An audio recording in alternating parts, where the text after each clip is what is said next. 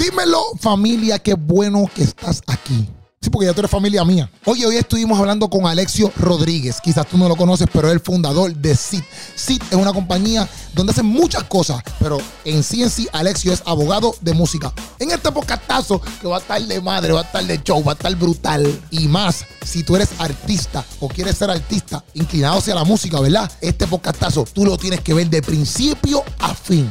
¿Por qué? En este podcastazo nosotros hablamos de las cosas que hace Alexio con su compañía SID y hablamos acerca de estos temitas que yo creo que te van a interesar bastante. Cómo funciona el negocio de la música, cómo se hace dinero en la música, cómo funcionan los sellos discográficos, el peligro de los featuring, papi, porque hay gente que está haciendo featuring a lo loco, el peligros legales que nadie sabe. Hablamos de un temita bien caliente acerca de los farrucos y los contratos que estos cantantes hacen, que a veces nosotros no sabemos, pero es la clara par de cosas aquí. Y hablamos muchas cosas acerca de el peligro de hacer acuerdos de boca y muchas otras cosas más que en este podcastazo, mira, aquí sí que, aquí sí que hay tela para cortar. O sea, tú puedes montar un shop de tela solamente con todo lo que te vamos a brindar aquí. ¿Tú me estás entendiendo? Oye, gózate este podcastazo. Que nadie te interrumpa. Aquí hay vitamina C, pero de verdad. Para hidratarte. Mira, para sostenerte, para sustentarte. Aquí hay proteína de verdad. Esto que tú vas a escuchar ahora es comida saludable para ti. O sea que chequeate este podcastazo y nos vemos allá. Un acá, te veo allí. Dímelo, Corillo, ¿qué está pasando? Estamos en otro podcastazo que va a estar de show. O sea, esto va a ser edificante, nutritivo para ti, con mucha vitamina C para que te goce y no te deshidrate. Esa es la que hay, Corillo. Estamos activos, estamos aquí. Mira, vamos a estar hablando hoy con un chamaco, un bueno, yo digo chamaco así porque somos de Bayamón, pero es un empresario. Tú sabes, este hombre se llama Alexiomar Rodríguez es el fundador de SID. Puedes buscar así mismo SID de semilla, ¿me entiendes? Porque tú sabes, lo que hemos estado hablando aquí, tú lo vas a escuchar, lo vas a aplicar y vas a tener fruto obligado, ¿verdad, Alessio? Definitivo. Definitivamente. Oye, mira, tengo aquí las cosas apuntadas para que no se me olviden, pero el hombre, mira, fundador de Seed Music, eh, que lo puedes buscar así mismo en YouTube, no sé si lo mencioné, pero lo puedes buscar así mismo en YouTube, la página de él, y te, tiene un par de videos que te pueden ayudar a ti, mira, en cómo crear tu disquera, cómo funciona la industria de la música, cómo iniciar tu carrera como cantante, cómo iniciar tu carrera como productor, y sobre todas las cosas, pues, Alexio es abogado de música, abogado de música, pero ahí vamos a estar hablando muchas cosas más acerca de de eso y de, del negocio, ¿verdad? De todo lo que tiene que ver con el negocio eh, en el área de la música, como productor o como, o como cantante.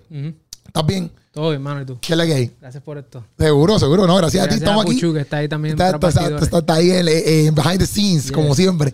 No, pero estamos activos, mi gente. Vamos, vamos a hablar, Alessio, por ahí para abajo. ¿Verdad? De par de cositas para que cuando la gente, ¿verdad? Si tú eres cantante o lo que sea, o no tienes que ser cantante porque a lo mejor tú estás viendo el podcast y pero conoces a alguien, ¿me entiendes? Que le quiere meter a eso, pues tú lo recomiendes. Le recomiende no tan solo el podcast, sino que también la página de SIT para que él lo pueda ver y pues, pues seguir, seguir creciendo. Vamos allá, ¿cómo estás? ¿Estás bien? Bueno, bien, de verdad, bien agradecido por la oportunidad. Yo he sido fanático del contenido de ustedes hace un tiempo, así que lo llevo siguiendo y sé que compartimos un par de personas en común y en la, en la entrevista de Willy de Redimido yo dije, espérate, aquí, aquí hay mucha tela para cortar, ayudar a la gente que está en, la, en el segmento cristiano, en la industria de la música cristiana.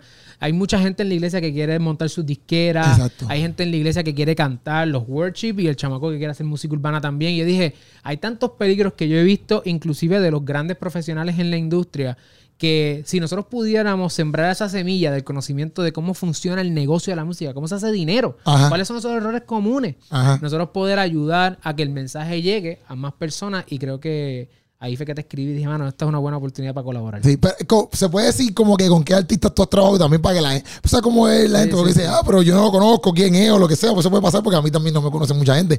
Pero al escuchar a lo mejor con qué artista a lo mejor trabajado, si es que se puede mencionar, este, pues la gente a lo mejor dice, ah, pues déjame escuchar algo, qué sé yo, ¿me entiendes? Porque pues somos así. Claro, pues mira, he tenido la oportunidad de trabajar con Jadan, estudié con, con Jadan toda mi, básicamente toda mi vida, así que fue uno de mis primeros clientes en la música. También Lizzy Parra. He tenido la oportunidad de colaborar con ella en una ocasión.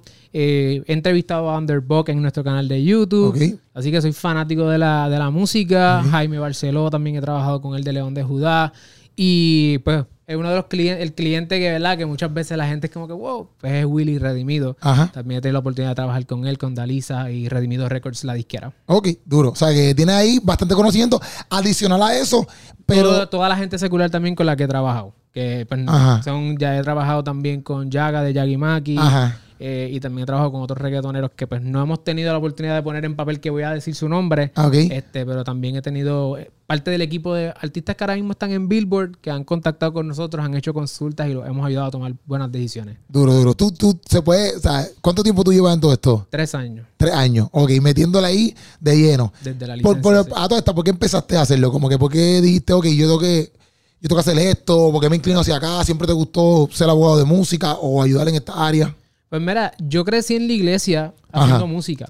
Ok. Así que yo era de los muchachos que se paraba en la, en la plataforma y empezaba a cantar con el worship. Ok. Después aprendí un poquito de piano, guitarra, así que estaba en worships, en lo- las bandas, en los campamentos de verano. Ok. Así que haciendo obra misionera con la guitarra en los hospitales. Ok, ese, era, ese era yo. Entonces, la cuestión es que pues, yo quería hacer música, pero me me habían dicho, mira, hacer música es cuestión de suerte. O tienes que dar un palo y que una disquera te filme. Ok. Y entonces, pues me dio mucho miedo porque decía, yo no puedo vivir de la música. Ok. Eh, Cuando me tocó, ¿verdad? Cuando tuve que tomar esa decisión, me fui por un camino más tradicional. Y entonces, pues renuncié a mi sueño de vivir de la música. Estudié economía en el- la Universidad de Puerto Rico, en el recinto de Mayagüez, Ajá. eh, el colegio. Luego estudié Derecho en la Universidad de Puerto Rico. Y pues entré, básicamente durante ese periodo, pues estuve trabajando en Tribunal Federal, con los jueces de los Estados Unidos, tribunales estatales, firmas corporativas, firmas de litigio y eventualmente llegué a trabajar en uno de los bufetes más grandes de Puerto Rico. Ajá. Tenía un salario de 65 mil dólares primer año empezando. Sí, eso está súper comodísimo. es la madre. y renuncié a ese trabajo porque no me sentía lleno. Wow. Estaba, estaba en depresión. Estaba pero era como, o sea, no te sentía que estabas perdiendo el tiempo o algo así. Decía, mano, es que yo no quiero estar defendiendo estas grandes corporaciones, estas grandes compañías litigando en los tribunales, haciendo este tipo de trabajo, porque yo no siento que mi historia, que mi historia es la música, mi historia es la iglesia, mi historia Ajá. es eso, están estas personas. Y yo no me sentía que tenía una causa por la cual yo estaba luchando o, o ya. Sí, sí, y sí. entonces, literalmente, renuncié para comenzar desde cero. Mi primer mes como emprendedor generé 300 dólares con 31, con 25 Diantre. centavos. De 65 mil. De 65 mil bajé a eso.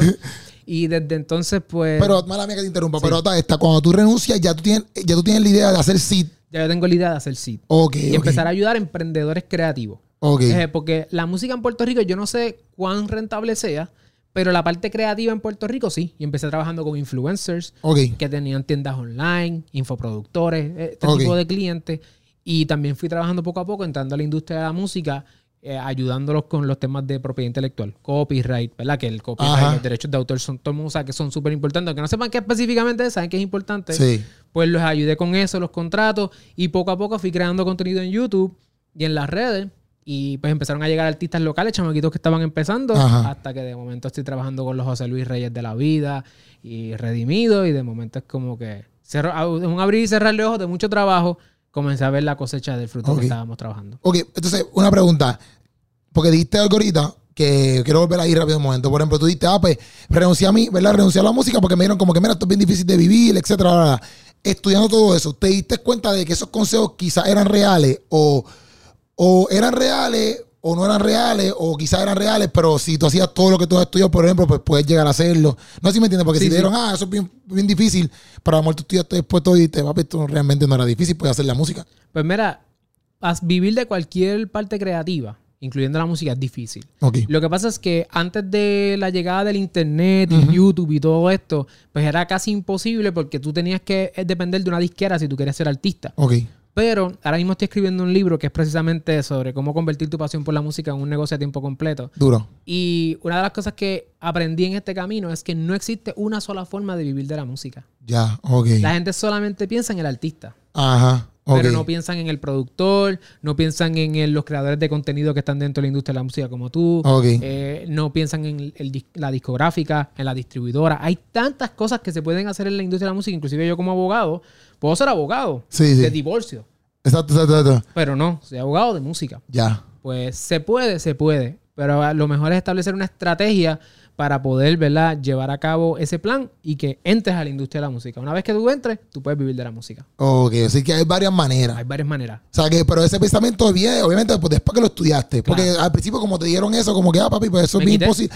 Exacto. Pero después estudiándolo, no es fácil, pero se puede lograr. No es tanto como que no se puede. Exacto. Es, es como cualquier profesión. Ya yo lo veo como cualquier profesión. Si tú vas a la universidad a hacer un bachillerato, tra- camino tradicional, tú tienes que estar cuánto tiempo haciendo un bachillerato? ¿Cuatro, Cuatro años? cinco. Cuatro o cinco años. Sí. Pues imagínate que Y usted eso es eh, Estudiando. sacando todo bien. Vamos a ponerlo así, porque si te, si te flonqueas un semestre, son 6, 7 años para arriba. Pues piensa que tú puedes entrar a la industria de la música metiéndole cuatro o cinco años de puro trabajo Ok. y cuando te gradúas Ajá. de ese periodo de aprendizaje, Ajá. que viene al otro lado? Trabajo. Exacto. Pues es lo mismo.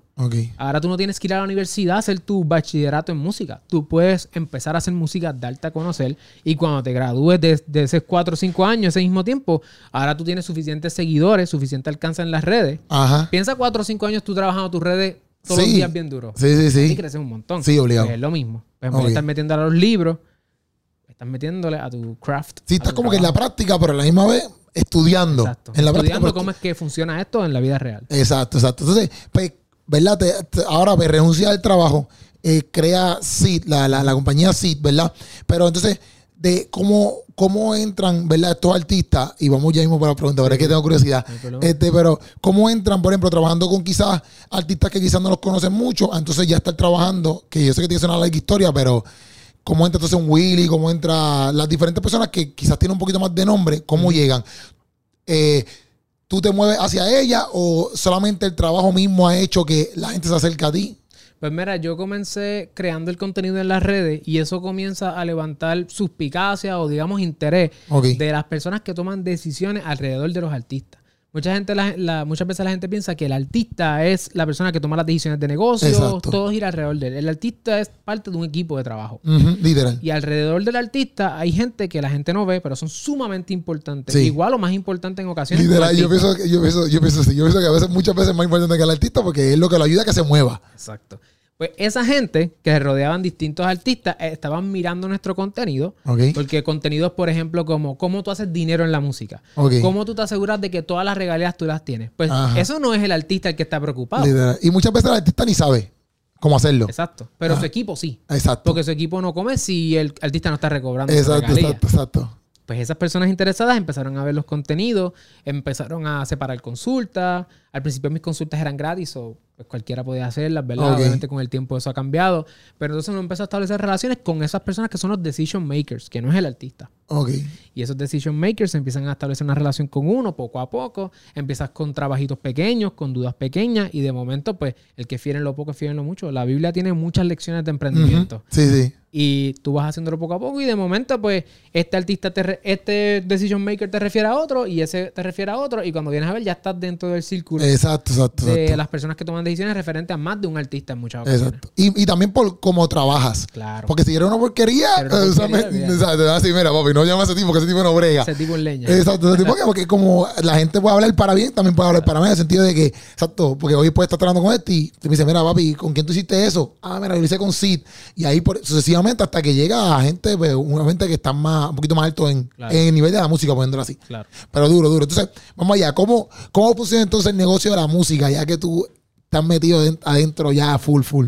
Es como una bestia. El negocio de la música es un mundo bien, bien particular porque la gente piensa que hacer música es simplemente hacer música. Ajá. De la misma manera que tú no hincas un pozo y ya tú tienes gasolina. Exacto. ¿verdad? Tú tienes que el petróleo, pu- purificarlo, tratarlo para eventualmente llevarlo a una gasolinera. La Literal. música es igual. Ok.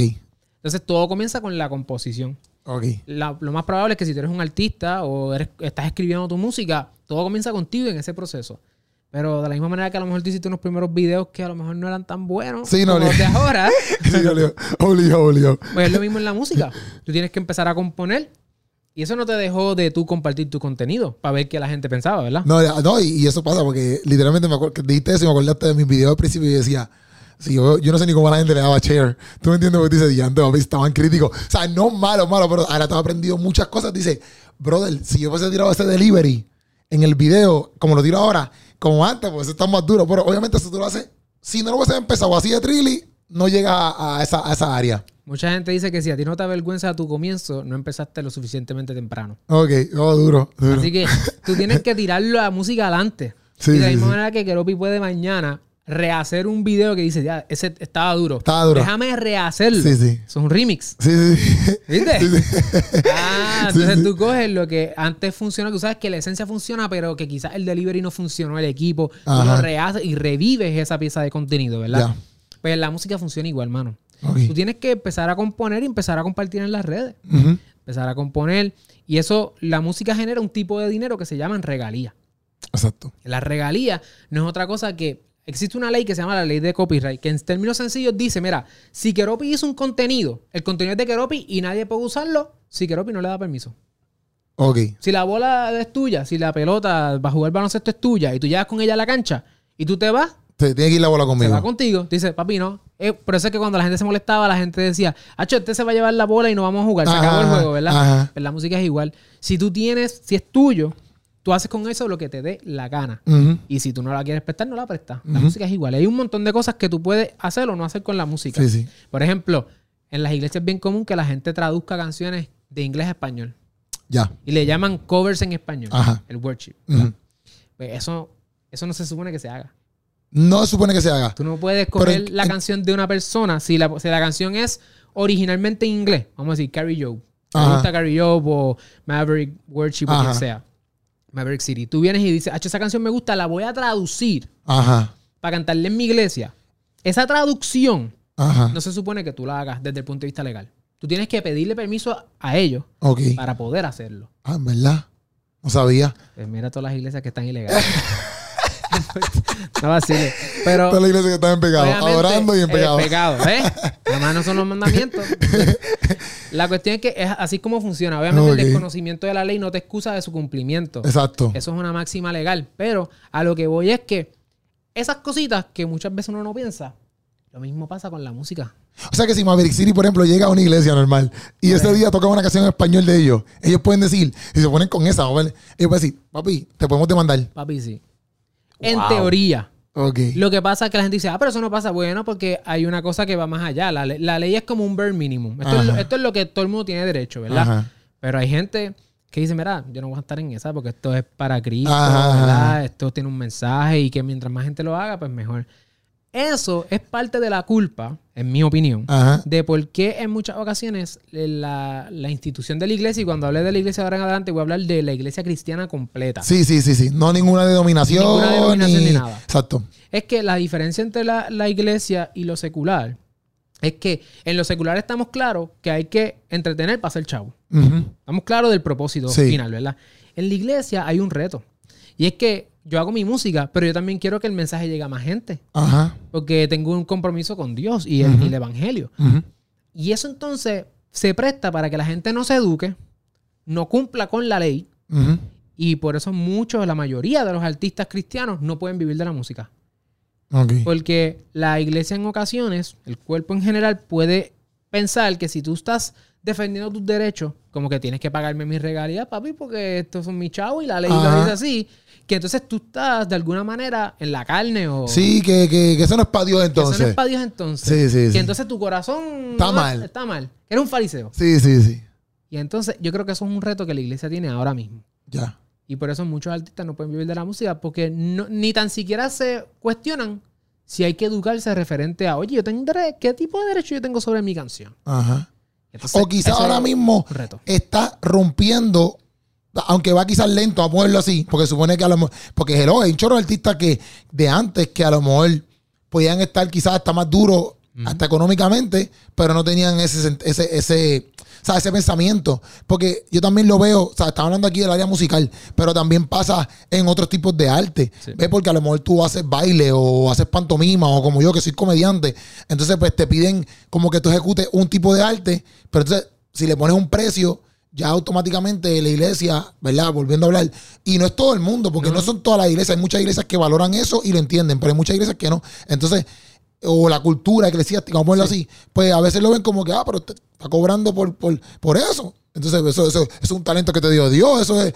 Y yo digo, brother, pero ese es mi trabajo, ¿ves? Entonces, pues yo pienso que, que, que pasa eso, ¿ves? Que, Lo porque no estoy hablando, o sea, lo estoy viendo, obviamente estoy hablando con la música, pero pasa eso. Pero pienso que hoy, creo, con todo lo que está pasando y con todo lo que estamos haciendo, y gracias a personas como tú también, pues eso, si no es que ya rompió, ah, va a empezar a romper y sigue, va a ir en crecimiento para allá, Sí. bebé. Y de hecho, te, tienes, raz- tienes completa razón en eso porque el mismo, la misma ley que protege la música protege tu creación de contenido. Ok. Es lo mismo. Ok. La, la diferencia tiene que ver con cómo se monetiza. Ok. Pero es la misma ley. O sea, yo no puedo estar compartiendo cosas de Keropi sin permiso de Keropi. Ok. Lo mismo. Sí. Yo no puedo coger un sketch original tuyo, traducirlo al inglés y hacerlo y mío. eso, pero eso, eso como, como, como artista, te conviene, porque por ejemplo, yo he visto, que el otro día me pasó, me metí a YouTube y vi un compañero mío que subió un video musical de, eh, o sea, de él, de él. Pap lo subió. Y tenía tantos tantos views.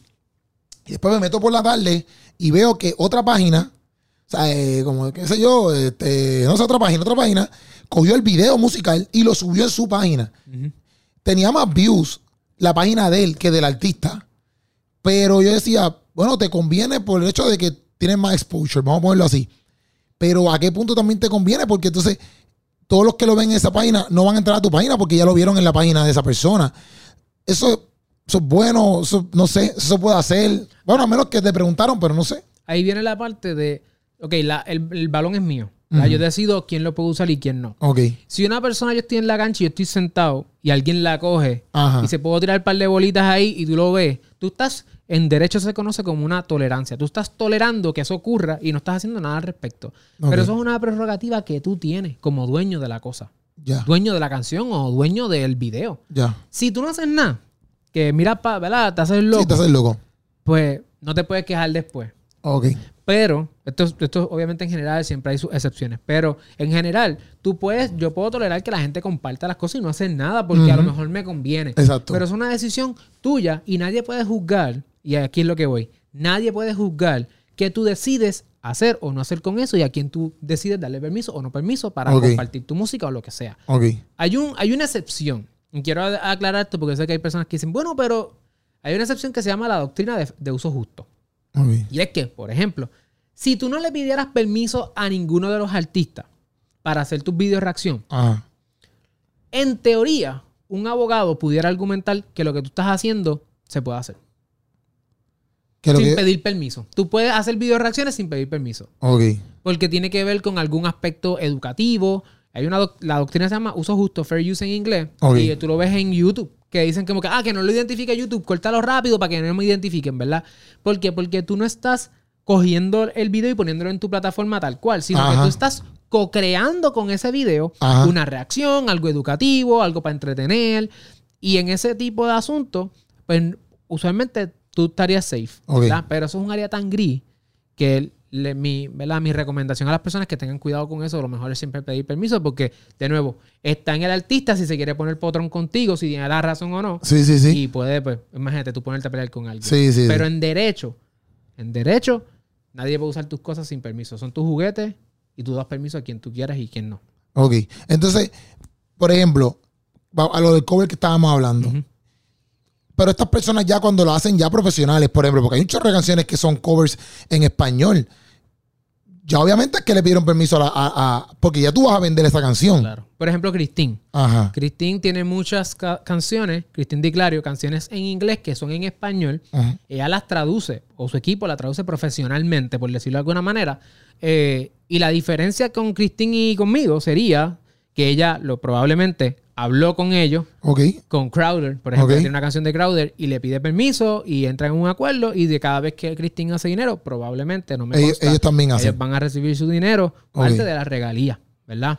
Este, ¿Por qué? Porque hicieron un trabajo derivado. Hicieron una traducción, la canción originalmente en inglés.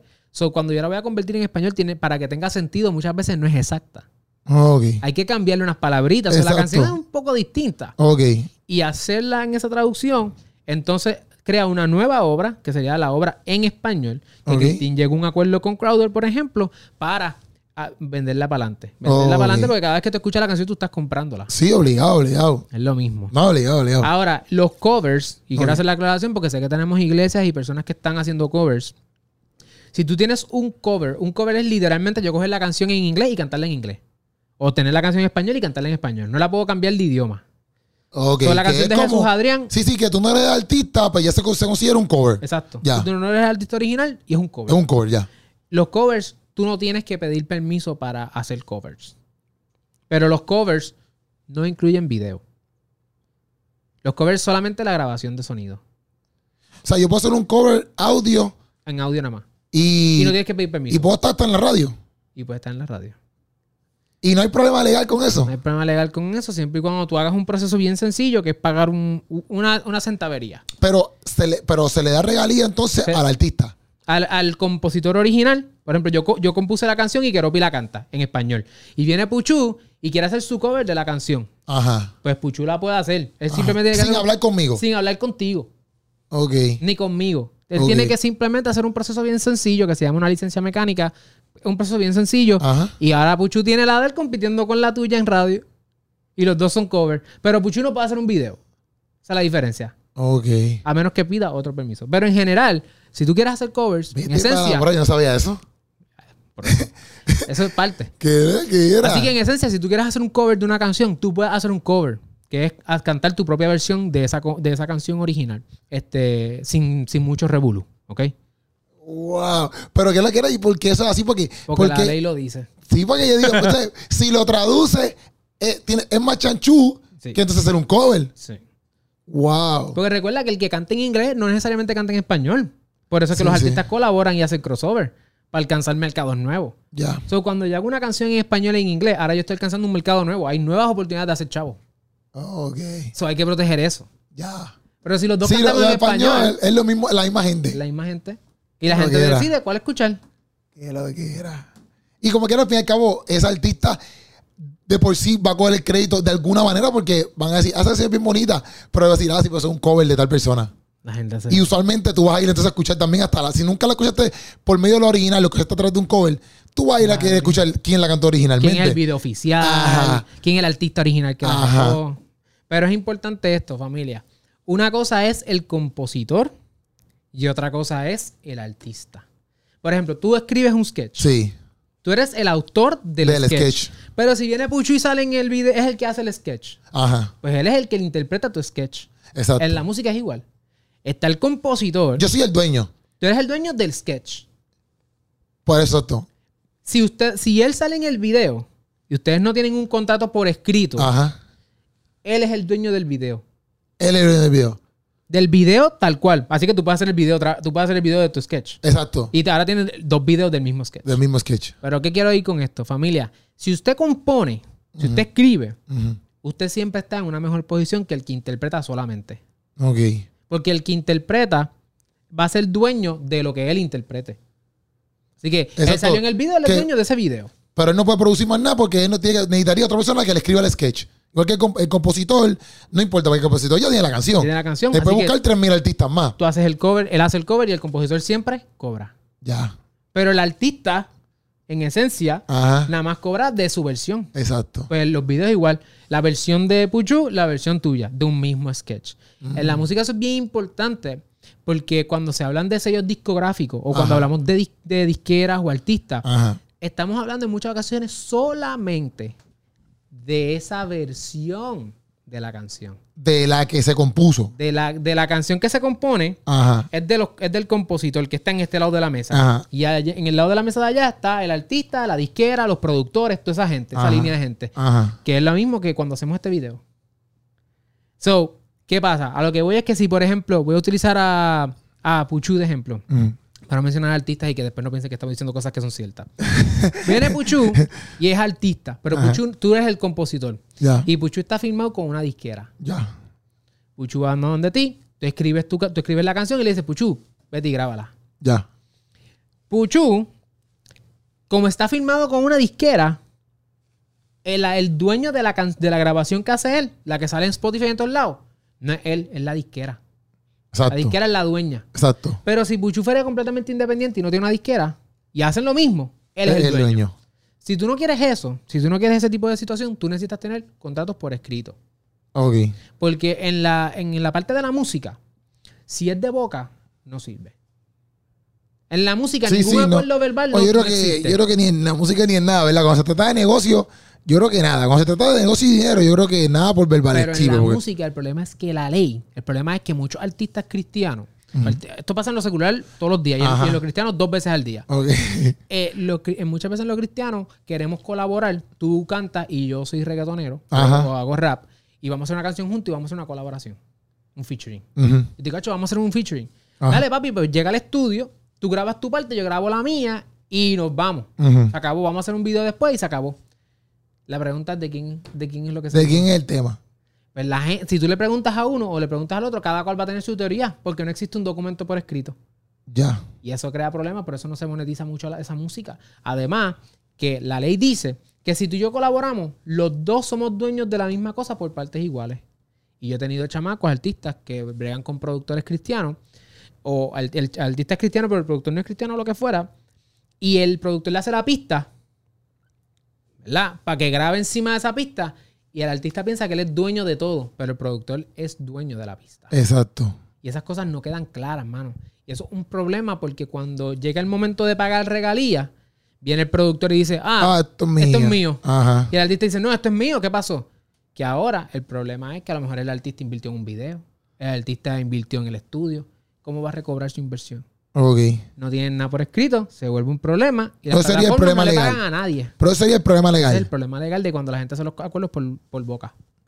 Por- ¿Cuál sería el problema legal de los featuring? Ok, el problema legal sería que el- lo que se trabaje, tenemos que definir si se trabajó la canción, escribirla, o si lo que se trabajó fue la grabación, y después determinar el porciento de cada cual como dueño. El problema legal en muchas ocasiones es que eso ocurre porque una persona pensó que estaba pagando por todo el servicio. Que yo le pagué a Keropi para que me hiciera la pista, Ajá. te pagué 3 mil pesos para que me hagas la pista, Ajá. y yo pienso que yo soy dueño de la pista porque te pagué. Pero ¿sabes qué pasa? Que yo no soy dueño de la pista porque te pagué. Ah. Si no existe un contrato por escrito entre nosotros, la pista la habrás hecho tú, no importa. Si no está un contrato por escrito, tú sigues siendo dueño de la pista. Así que eres parte dueño de mi canción. Ok. Y ahí puede que esa canción se da un palo y tú no ves esa regalía. Y aquí te enteras en el canal de nosotros en sí que tú tienes derecho. Ahora Ay, tú- retroactivo, Tú llamas. llamas al chavo que le dices, oye, yo nunca filmé un work for hire, que es el documento que se usa. Ah, no. ¿Qué Work significa for, eso? work for hire es que, exacto, me pagas la producción y ya te pertenece, pero está por contrato. Exactamente, eso es Ok. el work for hire. Ahora tú vienes y llamas al artista y le dices, papo, eh, ¿cuánto generó de esa canción? Ah, tanto. Pues sabes que la mitad de eso es mío. Pero el artista ya gastó todos esos chavos Sí. y ahora tiene una deuda con el otro chamaco. Porque, todo porque no estaba por escrito. Y el artista no puede decir nada porque, porque legalmente ya eso está. La pregunta que yo le tengo a los artistas, que ya están pegados, Ajá. ¿cuántos acuerdos verbales ustedes tienen? Yo- tú, tú- tú ves todos los artistas ahora buscando. Espérate Busca un todos esos featuring y mira a ver si existe un acuerdo por escrito de ese featuring. Si no existe un acuerdo por escrito de ese featuring, tenemos que sentarnos a ver qué es lo que va a pasar. Porque en ocasiones no hay problema. En ocasiones tú dices, pues está bien, papi, porque esto es para Dios, no hay problema, lo ponemos por escrito, eso fue lo que acordamos y lo que hablamos está por escrito. Y no hay problema. Y en el- Y mana- se, puede, arre- se puede arreglar. Pero oh, una pregunta, exacto, porque estamos hablando de featuring. Pero, por ejemplo, si yo tengo la canción, eh, también si está por, por, por, por boca el featuring, también hay problema. Porque, por ejemplo, vamos a suponer que hicimos el featuring tú y yo, y Puchu hizo la pista, un ejemplo, y, el palo- y, el- y eso se pegó. Yo, como quizás subí a mi página, un ejemplo, quizás la, la- la producción es mía, y no hablamos nada tú y yo, pues entonces también es un problema, porque ¿qué te ganas tú cuando en la canción si, si no cantaste?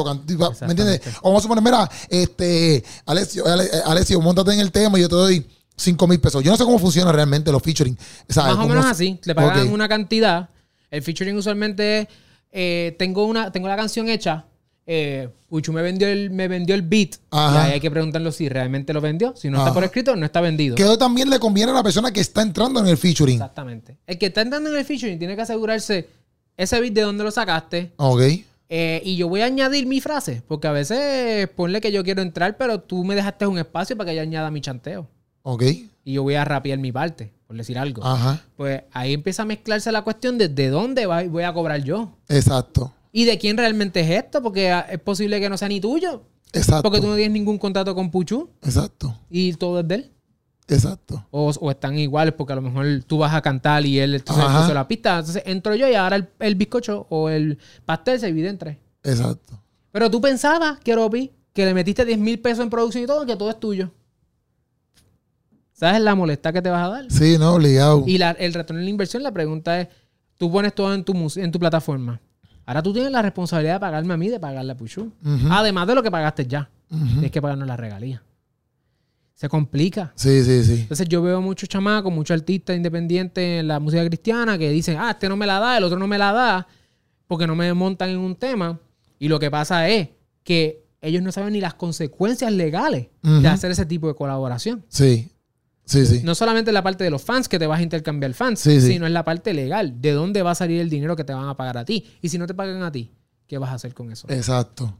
Sí que a veces la gente, el, el- el artista lo puede ver exactamente como diste, como que, ah, pues es que no me quieren apoyar. Pero no es, no es eso, ¿me entiendes? Es, un- es algo mucho más legal que conviene hacerlo, me- hacerlo bien. Hacerlo bien. O sea, eh, eh, por escrito y, y, ah, o sea, eh, todo ese procedimiento, aunque lo- quizás para ti sea como que ah, eso es demasiado, yo mejor lo hago, pues quizás a la larga, cuando- porque estamos hablando aquí de que no estamos hablando de que tú quieras hacer esto por vacilar. Ah, no, exacto. Esto no pues es un si- pasatiempo. Exacto, si tú quieres hacer esto porque quieres tirar una cancioncita y vacilar, pues hazlo como te dé la gana. Exacto. Pero estamos hablando aquí de personas que quieran vivir de esto, cómo, de- cómo lo deberían de hacer, ¿ves? Porque si tú quieres vacilar con un tema porque no tienes más nada que hacer en tu casa, pues hazlo como te dé la gana. Como ustedes hicieron un tema. Literal. Ustedes hicieron un tema. Y Pucho sabe que todo eso es del productor porque no hizo. Nosotros pagamos la pista y no hicimos nada por contrato. No Pero eso, contrato. pero eso es al aire. O sea, ustedes dicen, esto es para vacilar. Sí, sí, pero sí, si este es tu negocio, Sí, sí. y recuerda esto, o es importante que sepas este dato, ese derecho, el derecho sobre la música y todo esto, dura la vida del autor más 70 años. Eso significa que tus nietos... Ya, madre, no o sea, sabía eso. esto es un derecho que sigue. No Dos eso. generaciones. O sea, en- das vuelta por el, por el desierto, entras a la Canaán prometida y todavía estás generando regalías. Ya de 70, yo sabía eso. Sí, que a lo ¿Viste mejor tú- es serio? Sí, no, Pero cuando ya literal. tienes 50 años, te preocupan tus hijos y tus hijas. Y dices, ¿de dónde van a comer mis hijos? De mi trabajo que yo hice toda mi vida. Esas regalías siguen entrando. Pero ahora veo que no están entrando todas las regalías. O que a lo mejor me entero de que yo tenía derecho a cinco veces la cantidad que yo estoy cobrando ahora mismo. Y ahora no estás pensando en ti, ahora estás pensando en tu legado. Y ahí es que se complican las cosas. Por eso es que también se le hace complicado, como que estos grandes artistas, quizás, este, pues, por ejemplo, esto es quizás un poquito más fuera del tema, pero a veces la gente piensa como que, ah, porque estos artistas, por ejemplo, Farruko, todo esto que está pasando, no se convierten, o digo, no dan el paso y ya. Pero eso también tiene que ver, los contratos, eso tiene que ver grandemente como que con, con todo lo, porque hello, me que son 70 años, a lo mejor le dice, papi, si yo, me, si yo me quito ahora por completo, eso me afecta el contrato full. Porque nosotros lo vemos desde acá y solamente escuchamos la palabra contrato, pero no sabemos cuán legal sea no cumplir con unas cosas. Mano, yo creo que viste un tema ahí que estamos, estaríamos haciéndole una ayuda a Alejandro y a Farruko Ajá. con este tema. Cuando un artista firma un sello discográfico, y está aquí también viene el peligro de, o, o el reto de que existan discográficas cristianas. Ajá. Así que si tú quieres montar un sello discográfico cristiano, escucha esto porque esto es bien importante. O si quieres firmar con una discográfica cristiana, es lo siguiente. Cuando tú firmas un acuerdo conmigo, yo soy tu discográfica, en ese contrato hay distintos, hay distintos contratos, ¿verdad? Pero en esencia, el contrato más famoso se llama el acuerdo 360. Ok. 360. Sí, eso nunca Todo. para. Ok. 360 es que todo lo que tú hagas es mío. Por un periodo de tiempo. Ya. Entonces, porque pues yo voy a invertir en ti. Y yo así quiero asegurarme de que yo tenga un retorno en la inversión, ¿verdad? El- Hasta ahí el- el- exacto. Pero menos que exacto, le dan como que todo lo que todo es mío y yo te voy a pagar 5 mil pesos mensuales. Un Y ejemplo, yo un te ejemplo, voy a pagar a ti una cantidad mensual, te voy a pagar por por ciento de todo lo que nosotros hagamos y yo te- un por ciento es tuyo. Ok, ya. Así que tú tienes el incentivo eso- de hacer mucho, porque aunque tu por ciento es chiquito, pero mientras más grande hagas más dinero, pues Exacto. más aumenta. Pero eso también lo decía, exacto, el que te está invirtiendo. Es el- Tú no pones el por ciento, lo pones el que te está lo contratando. negociar. Ok. Mientras más poder tú tengas, si, si Keropi es un tipo que tiene miles de seguidores Ujú. Y yo te quiero poner el contrato, tú sabes, papi, es que yo hago más que eso solo. Ya. ¿Para que yo te necesito? Ok. Porque yo te- tú, tú tienes que ver que yo entro para darte power. Exacto. para darte inversión en dinero, alcanzar más gente y que aunque tú no vayas a ser el dueño 100% de las cosas y a lo mejor seas dueño 15 o 25%, tú vas en ese por ciento mucho más dinero de lo que tú estás viendo ahora. Como solo. exacto. Ok. So, es una negociación, ¿verdad? La mayor parte de las personas firman porque se llenan los ojos Exacto. y entran en ese contrato y están fastidiados. El problema es que esos contratos duran lo que le llaman periodos. Esto es casi profético. Sácate Daniel 9 y ponte a hacer las profecías aquí. Lo que pasa con los periodos, tiempo, tiempo y la mitad de un tiempo, personas que le gusta la profecía bíblica, es que el periodo tú tienes que cumplir una serie de cosas en ese periodo. Por ejemplo, tú tienes que entregarme suficientes canciones Ajá. como para que yo pueda montar un álbum que a mí me guste.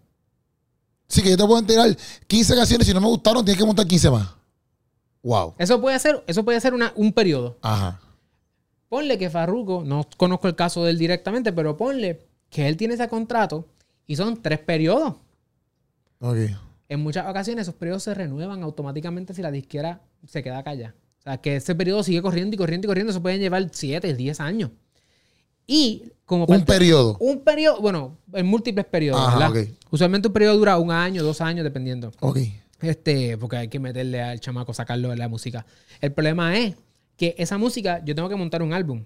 La pregunta es en qué industria yo estoy o en qué nicho de mercado yo estoy. Yo estoy en lo secular, yo estoy en reggaetón, en trap, Ajá. secular. ¿Qué tú me vas a entregar una canción cristiana a mí? Es que ese no es el contrato que nosotros entramos. Yo no te firmé porque tú eres un artista cristiano. Yo te firmé porque tú ibas a producirme Pepa. Y ahora tú me quieres, me quieres predicar, Ajá. y esto yo poniéndome los zapatos de la- del abogado de la Sí, sí, disquera. sí, sí, sí. Y tú me quieres poner un, un tema y yo voy a montar un álbum cristiano si yo no te firmé por ser artista cristiano. Así que los, a- los temas que tú me entregues, cristianos, yo no los tengo ni que considerar porque es que yo no te firmé como un artista cristiano. Wow. So, cambiarte, cambiarte de cristiano a de secular a cristiano o lo que fuera, no es simplemente la canción que tú cantas. Ajá. Que tú tienes un compromiso contractual. Y si tú incumples, hay consecuencias legales. Así que cambiar, un artista que se cambia, por decirlo de esa manera tan simple, no es así, ¿verdad? Un artista que se convierte, Ajá. tiene que decidir entre sus responsabilidades legales por un contrato que tiene de frente, que tiene consecuencias legales concretas, o sea, tribunales, Ajá. demandas, dinero, eh, versus si simplemente, ¿verdad? Decir, yo me voy a olvidar de todo eso y yo voy a hacer mi música. Eso creo que pasó con Alejandro, él tuvo que entregarle una serie de temas Ajá. antes de poder sacar Genelipsis. Ajá. Porque tiene que ser, terminar un contrato, tiene que terminar ese periodo, cortar, Ajá. para empezar su nuevo periodo. No pasó lo mismo con el Fader porque ya él tenía su propia empresa, ¿verdad? Entiendo que él era independiente. Ajá. O si estaba con otra gente, ya había terminado el contrato. Exacto, ok, ok. Ah, pero es bien, es bien trabajoso. So, no Porque lo si- juzguen. Sí, sí, Los sí. medios estos noticiosos que son farándula cristiana, Sí, sí, sí. no juzgue al artista así porque sí, porque hay Sí. consecuencias legales. No, y que a lo mejor, porque también hasta puede ser independiente, pero tiene a lo mejor otros subcontratos por el lado que no sabemos. Exacto. ¿Me entiendes? Que está ganando chavos de otras maneras. Y Tú me vas a decir que él va a cancelar su gira. sí, sí, ¿Sabes cuántos millones de dólares hay en una gira? sí, sí, En Estados Unidos. sí, sí. Y él simplemente no va a ir, no va a ir. Sí. No voy a llegar a Miami. Pero tú eres loco. y el manga es que se debió haber llevado por estar predicando en el concierto. Entiendo. O sea, hay unas conse- y esa es la parte de por qué la música es tan compleja. Ya. Porque cuando tú firmas a un artista, tú lo firmas a él. Tú no estás firmando una voz, estás firmando la marca del artista. En ocasiones hay contratos. Por ejemplo, si tú, eres, si tú estás en una disquera cristiana, si el contrato de una disquera cristiana lo estoy trabajando yo, Ajá. como pasa, yo tengo cláusulas en esos contratos que se llaman cláusulas morales. Ok. Es una manera de yo establecer unas reglas de De comportamiento para mis artistas. Exacto. Que si mi artista lo cogen con algo, Ajá. Yo puedo como... Todo el mundo va a preguntarle a la disquera, ¿qué tú piensas de tu artista? Exacto. Y la disquera viene y la dirige un artista famoso. ¿Qué, la- qué el artista va a hacer? Para protegerse su Ajá. marca. O sea, la que- disquera, ¿qué la disquera la va a hacer? disquera, la disquera va a decir, nosotros tenemos un contrato Ajá. y hay unas cláusulas morales y obviamente es lamentable si esta persona eh, incumplió el contrato, pues Está se fuera de la se- marca. Se tomarán decisiones, se tomarán, ¿verdad? Decisiones o pasos legales Ok. al respecto. Nuestro equipo legal se encarga de eso. Eso es otra manera de decir, vamos a cancelar el contrato con esta persona porque incumplió. Además que eso le causa un daño a la disquera. So, entonces Obligado. empieza la cuestión de cuánto me vas a pagar por cómo te portaste mal, incumpliste el contrato, todas esas cosas. Así que con esto hay retos, mi gente. Convertirse desde el punto de vista del negocio no es tan fácil hacer ese, ese cambio de, de industria, por decirlo. Y lo otro es que si tú entras en un acuerdo, asegúrate de que te lean bien el contrato y que tú preveas tus próximos cinco años Sí, de sí. cómo tú más o menos ves tu, ves tu vida. Sí, sí. No, y esto también te pregunté porque como tú me dijiste, por ejemplo, que si tú te mueres y eso dura 70 años más, un ejemplo, pero a lo mejor tú puedes incumplir un contrato y dices, ah, pues papi, ya este viejito ya mismo se muere ya eso.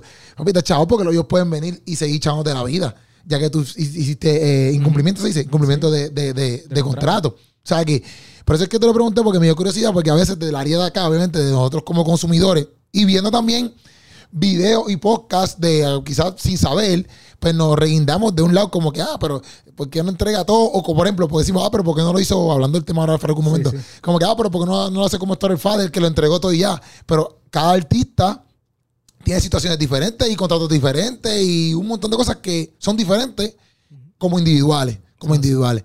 Entonces, ¿cómo uno puede hacer entonces dinero full en lo que es la industria de la música? Pues mira, la primera manera de hacer dinero son las regalías, que es lo que todo el mundo piensa, ¿verdad? Hay, no existe tal cosa como un tipo de regalía. Existen múltiples tipos de regalías. La regalía que yo conozco es como que, pues me suenan en la radio, me tienen que dar chavito. Me suenan en Spotify, me tienen que dar chavito. Eh, o Spotify o cualquier plataforma digital, eh, Apple Podcast, Pandora, no sé, este, me tienen que dar chavito. Esas son mis, las regalías que yo conozco. Hay regalías adicionales. Sí. Esa regalía, usualmente, la regalía de radio es distinta a la regalía de Spotify. Por ejemplo, vamos a hacer, hablamos que tenemos la composición de una parte, el compositor, cada vez que su composición, que es su canción como tal, independientemente de quién la grabó y cómo la grabó, Ajá. cada vez que suena, él tiene que cobrar. Ya.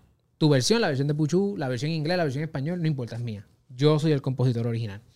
Los intérpretes, que son entonces el máster o la grabación de sonido, cada vez que ella suene, eso genera su propio tipo de regalía. So, son dos cosas aparte. Intérprete no es el artista, es el productor. Sí, el artista ah, intérprete. ya, ya, ya, ya, ya. el que canta, ¿verdad? Ya. ¿Qué pasa? Que si suena uno o suena el otro, van a generar distintos tipos de regalías. Obviamente, cuando suena la la- el máster, la grabación de sonido, es una interpretación de la composición, así que cada vez que ya suena, suena la composición, Ok. ¿verdad? Pero no siempre, porque si, por ejemplo, está tu máster, o sea, no siempre es la única manera de recobrar, porque como expliqué en el, en el ejemplo de ahorita- si tú grabaste una versión de mi canción y Puchu grabó otra, pues compositor siempre cobra cada, cada vez que los dos pero tú vas a cobrar solamente cuando suena tu Exacto, versión. exacto, exacto. Y él solamente cobra cuando suena su versión. Exacto. ¿ok? So, hasta ese ahí, es su máster. ese es su máster. Y ese es tu máster. Exacto. So, hasta ahí estamos, ¿verdad? Esto es- lo voy a explicar lo más sencillo posible, pero así es como funciona. Pues, Ajá. ¿qué pasa? Que el máster, cuando suena en, Spotify, por decir algo, cada stream te va a pagar Spotify un dinero por eso. A ti como dueño del máster. So, Ok. Tú ves en tu cuentita de, de la distribuidora que de momento te llegan un pesito, dos pesitos, tres pesitos a ti. Una, mala mía, discúlpame. Eso también, no sé si, si esto, Sí. tú sabes de esto, menos que sí. No sé, este, pero en Spotify también es como, por ejemplo, como los creadores de contenido, yo que hago videos, depende de donde te escuchen, te pagan, es lo mismo. Es lo mismo. O sea, no es como que no hay un rate de que siempre vas a cobrar esto cada vez que le den play. Eso puede variar. Es varía, el promedio mundial es .0033 centavos. Ok, punto 003 centavos por cada play. Wow. So, tú necesitas mil streams para generar como 3 pesos. Wow. Ese es un tipo de regalía. Ok. ¿ok? Lo que pasa es que esa regalía, cada vez que hay un stream, se le paga al artista. So, Ok. Esto también es, es un Y de ese, ay mío, mala mía, de ese cero, de ese punto, digo, 003. se saca para el compositor. No. No. Ahí, el- ahí se salva. Ok. Mírate esto. Y esto también es para las personas que critican a los artistas porque cobran por conciertos o porque Ajá. cobran por acceso a su música. Piensa eso, que a ti te paguen .003. O sea, no hay ni un centavo. O sea, No hay ni un centavo. La gente critica cuánto cobran, pero no saben cuánto cuesta Ajá. producir la música. Y el artista probablemente invirtió 3 mil dólares, 1.500 Literal. dólares para sacarle ese tema, ¿verdad? Y mantener, tienes que poner una mensualidad para mantener eso en la plataforma En la para que tú le puedas dar play Exacto. allá. Exactamente. Ajá. Ok, so, menos crítica, más apoyo. Exacto. ¿verdad? La ignorancia es atrevida. So, cada vez que hay ese stream, el artista cobra sus regalías. Pero si es compositor, se tiene que registrar en otros lugares, Ok. que son otra gente, Ok. que cada vez que ven que hay un stream, van a cobrar también una regalía. Le van a decir a Spotify, págame un dinero aparte, porque eso sonó, y eso que sonó ahí es de este compositor al que yo represento. Ok. Eso bien sencillo se llama el publishing. No sé si han escuchado publishing. del publishing, cuando la gente dice, no, porque mi regalía es de publishing. Pues el publishing representa al compositor, Ok.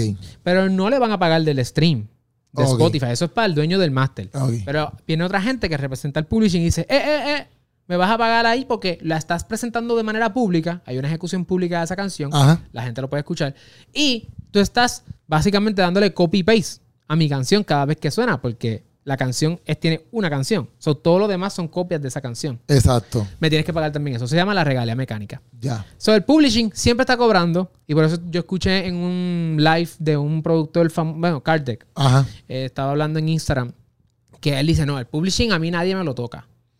Porque aunque él venda el máster, a lo mejor probablemente no estoy consciente de cómo él lo trabaja directamente, pero en muchas ocasiones los productores dicen, productores como Kardec, que también son beat makers, Ajá. Que hacen el beats, el instrumental, te dicen, mira, artista, Willy, por ejemplo, no sé si es el caso, pero aquí está el beat, es tuyo, págame un, un número Ajá. para que te para que sea Para que tuyo. sea tuyo, exacto. Y ahora Willy puede eh, rapear encima de eso todas las veces que quiera, porque es de él. Pero la parte de la composición Es de. Kardec. es de Kardec. Esa- él, él tiene una parte de composición, así que se mezclan, se suma la parte de la, de la letra que ponga Willy con la letra que ponga Kardec y ahora esa composición no es solamente un instrumental, ahora es un instrumental con letra. Ya. Y los dos van a cobrarle el publishing. O sea, que cada vez que Kardec, que esa pista, aunque ya sea de Willy por contrato, porque ya se la pagó, como quiera, él cobra ese publishing. Él cobra el publishing porque la composición que está dentro de esa grabación fue de él, Ok. el instrumental. Pero la grabación de sonido, si fuera un disco, Ajá. ese disco es de Willy, Exacto. que es el máster. Exacto. Entonces, pues, haces pu- o sea, puedes ganar en, en esa regalía y en la regalía del publishing. Esas son las dos maneras de, de tú poder ganar dinero. Del máster y del- de la composición. Esas dos cosas son dos alcancías distintas y dependiendo de si tú eres también compositor, porque escribes o haces pistas, pues tú cobras de un lado y si tú también interpretas o la pista que tú creaste es la pista que finalmente se utiliza en el estudio para grabarla encima, pues ese es el máster. Ahora, se puede hacer un montón de cosas distintas, pero tienen que estar por escrito. ¿Está bien? Cualquier Sí, otra, si a usted no le gusta esa regla de juego, todo tiene que estar por escrito. Y ahí es que vienen los split sheets y vienen otros documentos que, si te gusta la música, después los puedes buscar. En sí. En sí. no, más ningún En sí. Entonces, ¿cuál es, cómo, cómo funciona, o sea, cómo funcionan los sellos discográficos y los retos de un sello cristiano? ¿Cómo, cómo eso? Pues mira esa relación que hablamos aquí, Ajá. de que existen estos dos, estas dos fuentes de ingresos principales de regalías. Pero el artista dice, papi, ¿dónde están los chavos son en los conciertos? Ok. Tienes que hacer eventos. ¿Cuánto cuesta hacer un evento? ¿Cuánto montar un tapia para X personas? ¿Cuánto cuesta? ¿6 mil, 8 mil dólares? Sí. So, un artista tiene 6 mil, 8 mil dólares para irse en gira y hacer un montón de... Y no en el tapia, en, en lugares más grandes. Sí, sí, sí. Es complicado, necesitan inversión. A lo mejor el artista dice, ah, yo puedo salir en una película. Porque a lo mejor también puedo actuar o puedo salir en un cambio y que me paguen un poquito. Eso, o un video musical, como vi a alguien por ahí que sale en par de videos musicales. Entonces, dice, ah, pues yo puedo cobrar también eso. Eh, oye, esta marca quiere hacer una colaboración conmigo y me quieren pagar. Pues de momento hay múltiples fuentes de ingresos. YouTube Content ID. Oye, yo quiero subir mi música a YouTube y que me paguen el YouTube Content ID, monetizar los anuncios y toda la cuestión. Cuando tú vienes a ver, mercancía. Ah, quiero vender mercancía con mi marca. Cuando vienes a ver, hay un montón de formas de hacer dinero en la música. Ujú. A lo mejor el artista dice, yo soy artista, pero quiero ser productor de otra persona. Los sellos discográficos, aunque inicialmente solamente bregaban con el máster y decían, yo te trabajo, te ayudo a que este máster salga y ahora yo lo voy a vender físicamente antes, ¿verdad? Y yo voy a cobrar por venderlo y te doy a ti una porción. Ahora es distinto. Porque ahora las discográficas no solamente hacen chavos del máster, de hecho, la música ahora genera menos dinero que nunca. Ok, una pregunta. Pero antes, cuando tú dices como que, cuando tú dices que solamente eran con el máster, es que la, la- la- el sello discográfico, pues, como que tú vienes con la canción y, ¿sabes? Tú viste con el, tú tienes que buscar, el artista tiene que buscar el compositor, si es que no escribe el compositor, buscar el, el de la pista, buscar que se la mezcle, buscar que se la mastericen. Entonces él llega y se lo da a la discografía y la discografía trabaja con todo eso ya hecho. Antes, eh, antes del 2000, Ajá. antes de la era digital, que todo era físico, como funcionaba era que las discográficas venían y buscaban a artistas Ajá. en distintos lugares y los reclutaban.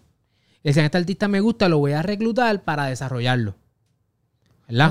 Antes era así porque había que necesitabas tener chavos para poder grabarlo. Exacto. Pero después de cuando llegó SoundCloud, llegó YouTube Ajá. y ya la cosa cambió, ahora los chamacos no tienen que esperar a Espera. una discográfica para que les haga todo eso. Ellos desde su casa en GarageBand pueden, pueden grabar, grabar. todo y subirlo. Exacto. So, ahora, como antes las discográficas te encontraban, te descubrían, te desarrollaban y tú eras de ellos para siempre, Exacto. por mucho tiempo. Ahora no. Ahora tú puedes empezar a hacer tu música de la misma manera que tú haces tu contenido y lo compartes. So, ahora la relación de las discográficas es distinta porque las discográficas ahora o los sellos están pendientes, tienen gente que se llaman A&Rs, Ok. Artists and Repertoire, son las personas que bregan con el artista y su repertorio, están pendientes del talento como la NBA. Son Ya. casa talento. Caso talento. Están en el internet mirando a ver dónde están los distintos artistas y de momento ven un artista que tiene 5 millones de streams. Ok. Mm, espérate, 5 millones de streams son más o menos 20 mil dólares en regalías de streaming Ya. esta persona puede que tenga algo.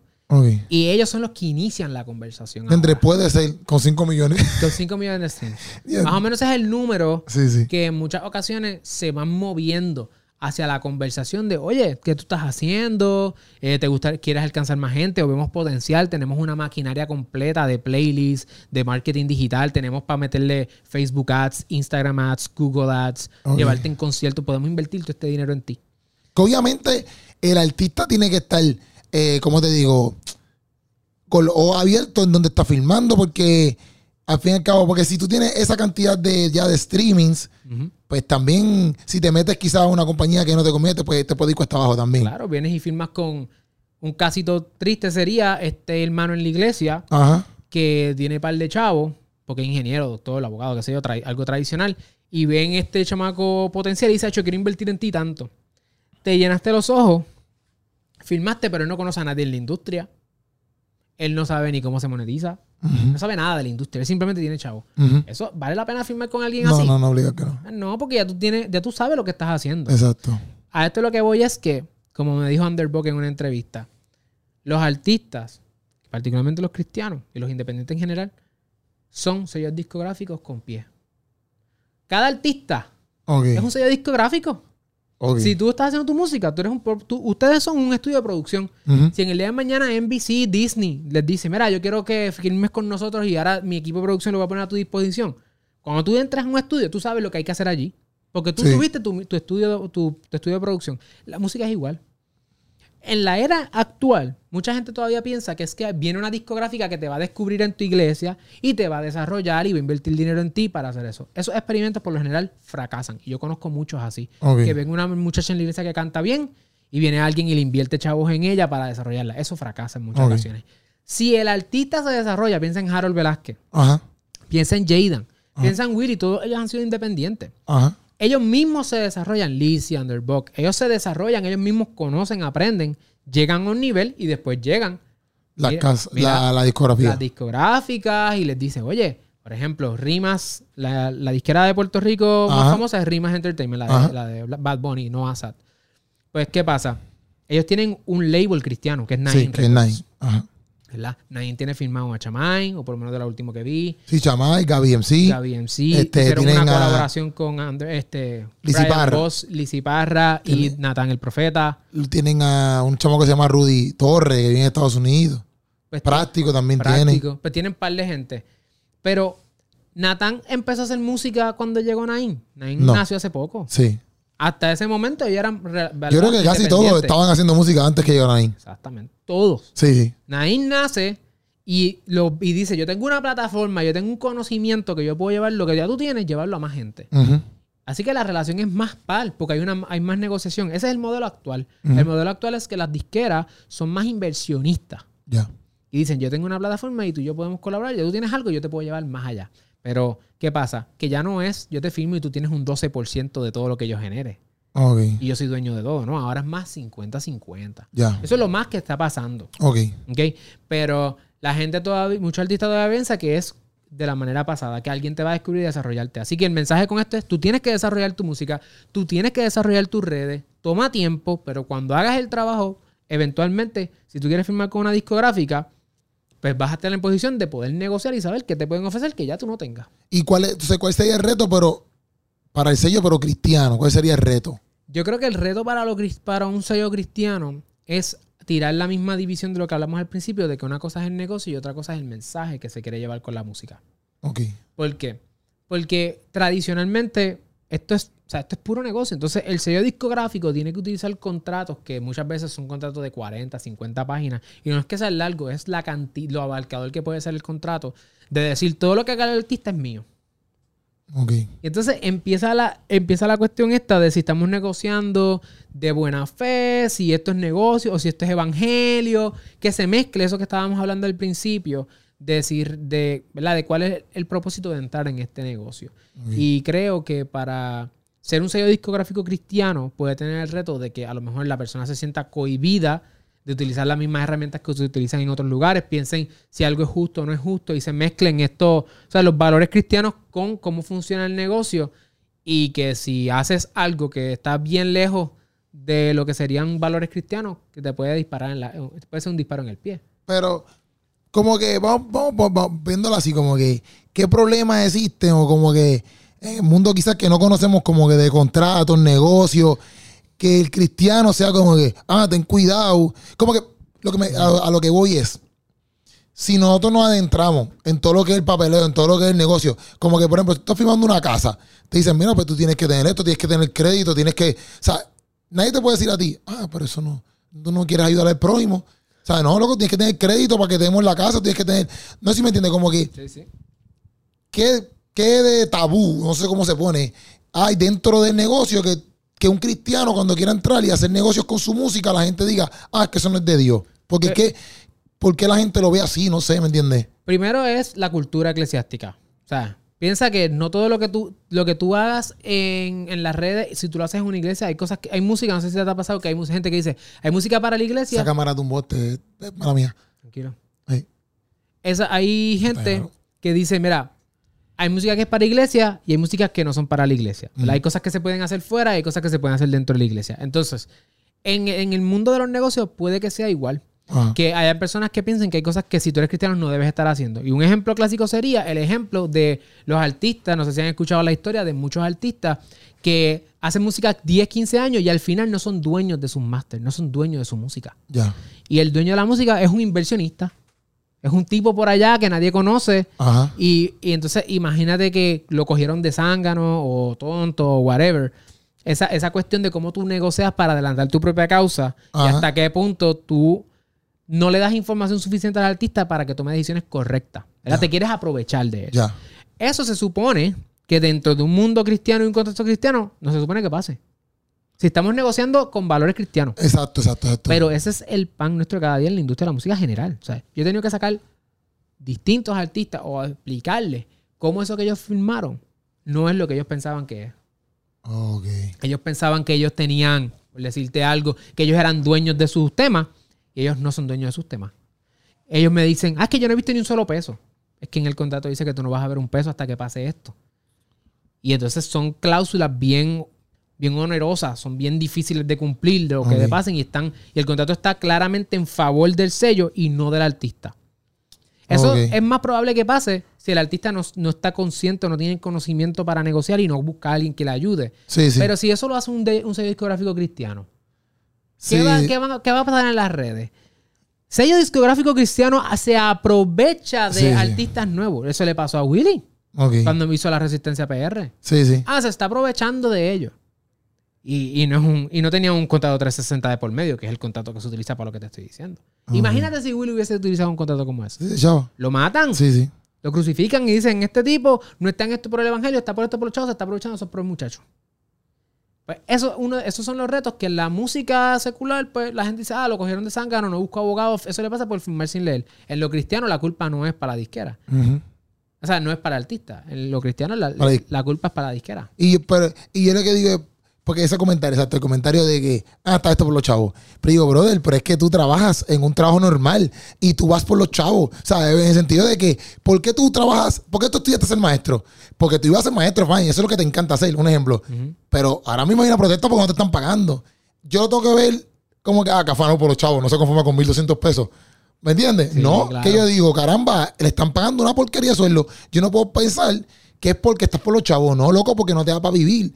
Y lo mismo pasa en otras áreas, ¿me entiendes? Porque lo que tú estudias, tu profesión, pues loco, no es que tú trabajes por los chavos, es que necesitas chavos para vivir. No sé si me entiendes. Claro. Entonces, ¿por qué? A veces digo, ¿por qué la gente ve en lo artístico, no hablando solamente en la música? Porque a mí me pasa también como comediante. Y a veces, mira, hasta en el mundo de las prédicas, hay gente que se queda porque el predicador les cobró XY cosas y dicen, ah, este, eh, me cobran por predicar. Entonces, una vez yo escuché que para mí esto ha sido como la, la, mejor contestación que yo he escuchado y la dijo Funky lo- y la dijo en el podcast de Mikey Bastation, uno que le hicieron, que él dijo, a ti no te cobran, cuando tú vas a una librería, a ti no te cobran, eh, te cobran la Biblia, ¿verdad? Tú compras la Biblia y te la cobran, pero no te cobran la palabra de Dios. Están cobrando el cartón con que la hicieron, la manufacturaron, la imprimieron, te la trajeron, la tienes ahí y ahora te la cobran. Y el local te lo cobran. ¿Ves? No te están cobrando por la palabra de Dios. ¿Entiendes? Entonces, el- yo lo veo de esa manera porque a veces la gente quiere mezclar como que, ah, porque eres cristiano y va a cantar de Cristo, porque tiene que cobrar? Pero, brother, tú, tú eres cristiano y tú lo más seguro en tu trabajo a veces te tiras tu prediquita ahí en el, en el, en el, en el, en el almuerzo, exacto. ¿Me entiendes?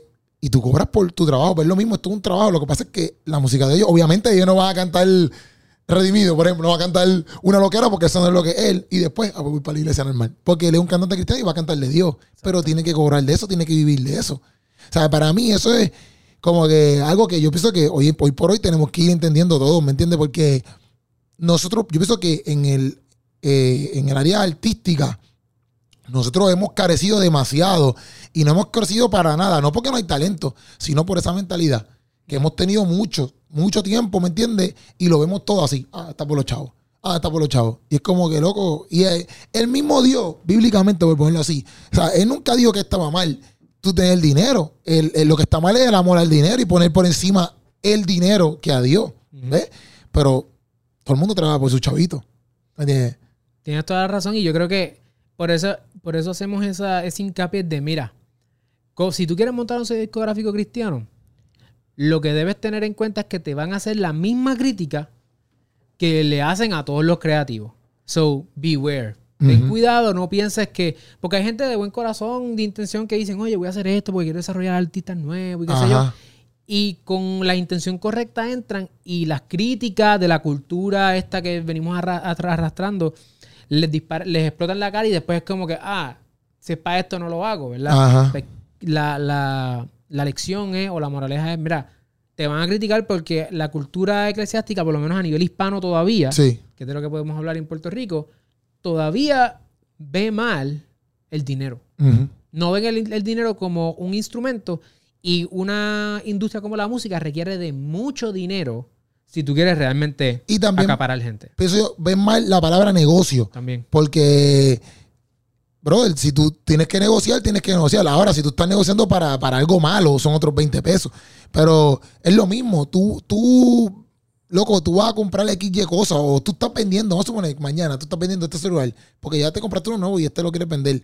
Y tú lo quieres vender en, en 200 pesos. Y la persona te negocia y dice, mira, yo no tengo 200, tengo 150 tú por hacer ese negocio no estás haciendo nada malo. Exacto. ¿Me entiendes? Pues, pues, dale, pues te lo doy 150, dale, está bien. Yo quiero 200, pero olvídate de eso. Ahora, si tú eres un tipo de la gran yegua, ¿me entiendes? Que, lo que quieres es estafar a las personas y tú sabes que este, este lo más que te pueden dar son 200 y tú quieres decir, ah, pues yo te, esto es 1000, pues ya eso es diferente. Porque ya tú estás haciendo algo que para mí eso está mal, ¿ves? Porque tú te estás aprovechando de un montón de cosas y estás sacándole un jugo, una cosa que no tienes que sacarle jugo por ningún lado. Porque tú con 200 pesitos estás bien, ¿ves? Ahí ya yo veo eso bien diferente. Es igual que, por ejemplo, la estructura eclesiástica, por ponerlo así, que eso no es el tema que estamos hablando aquí, pero muchas áreas, no es que yo pienso que la iglesia es un negocio, porque no pienso que la iglesia es un negocio, pero eclesiásticamente tú tienes que estructurarte, tú tienes que, si tú quieres trabajar como, vamos a ponerlo así, como una compañía, pues tú tienes que tener administradores, tú tienes que tener gente, que, o sea, tienes que trabajarlo de esa manera. O sea, muchas veces la palabra negocio en sí, la gente lo ve mal. Pero yo creo que es más, no es tanto la palabra, es más cuál es tu fin. Porque si el fin de nosotros es llevar el evangelio, y hacer las cosas bien y estar en las plataformas que todo el mundo pueda escuchar, como Spotify, Apple Podcasts. Esas plataformas no son plataformas cristianas. Spotify no te dice, ay, como tú eres cristiano, ponte aquí de gratis. No sé si me entiendes. O, si tú quieres estar en cualquier otra cosa, porque no todo, no todo sello discográfico tiene que ser cristiano. Hay un sello discográfico que no puede ser cristiano, pero como quiera los, los problemas con los que tú tratas todo el tiempo, no todo el mundo es cristiano. Por ejemplo, si tú quieres una, una película en Netflix, Netflix es cristiano, te va a pedir lo que ellos te piden y tú tienes que bregar con lo que ellos te piden. Entonces la gente, Netflix te va a decir, ah, mira, como que Rupi está creciendo en la industria hizo este sketchecito bien bonito, vamos a apoyarlo porque es cristiano. La gente no te va a decir eso, brother. Tú tienes que hacer las cosas como, como manda el negocio de Netflix, si es que quieres estar en Netflix. ¿Ves? Digo que a veces, pues nosotros, ¿verdad? De los que pensamos quizás a veces, porque tenemos, y yo creo que tampoco es como que tirándole, porque la gente no lo puede ver tirándole. Es más el galdeo, yo sé de la gente, el celo, que tienen el miedo de que, esto no se convierta en un negocio, porque Cristo no es un negocio. Exacto. ¿Ves? Y ese celo, pues es bueno, pero a la misma vez, ¿hasta qué nivel ese celo estropea, ¿verdad? El mundo artístico. Porque hello, Dios es, Dios creó todo esto, Dios es artista. es el artista original. ¿Entiendes? Como que ¿Sabes? Que a, qué niveles nosotros tenemos que, obviamente, estar bien atentos? Porque como hay sellos discográficos, como todo, loco. Ya, loco, ya empecé con los locos esto.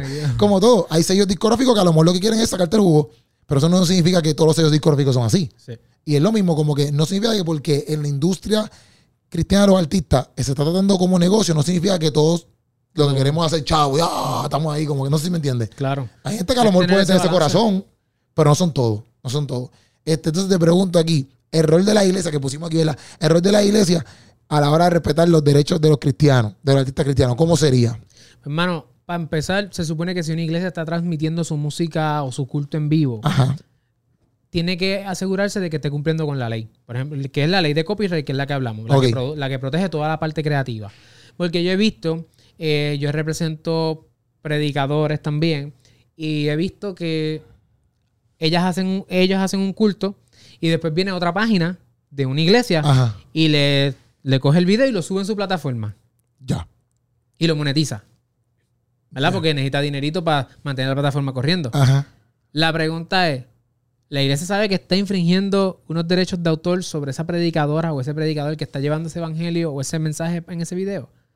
Entonces, al no educarse, hacen esto y, de y después entramos nosotros, los abogados, para decir, mira, tienes que tumbar eso del canal de YouTube porque, o del canal de Facebook o donde sea, porque eso no se puede hacer, porque nosotros tenemos el contenido acá.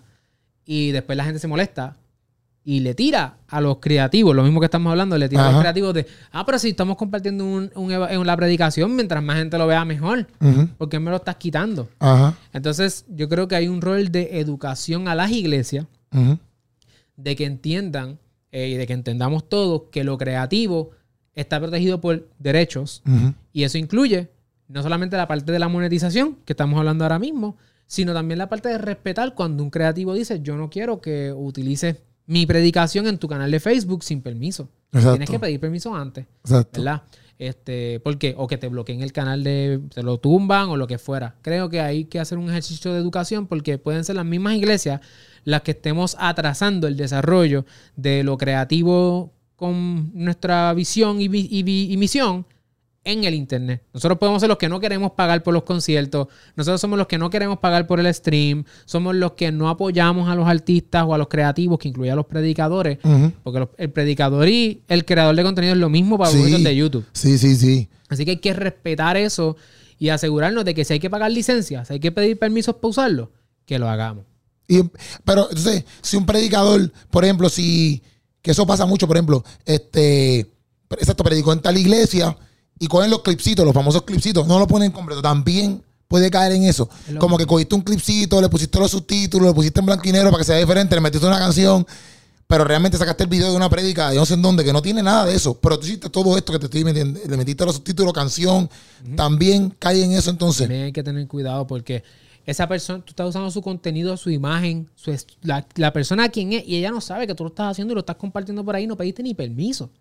La pregunta es, ¿tú harías eso en persona? O sea, mi, mi pregunta siempre es, nosotros hacemos las cosas digitales que nosotros no haríamos en persona. Yo voy a donde quiero y lo grabo hablándome así y después me llevo y hago lo que yo quiera con el video por allá. Yo no hago eso. Es una falta de respeto, ¿verdad?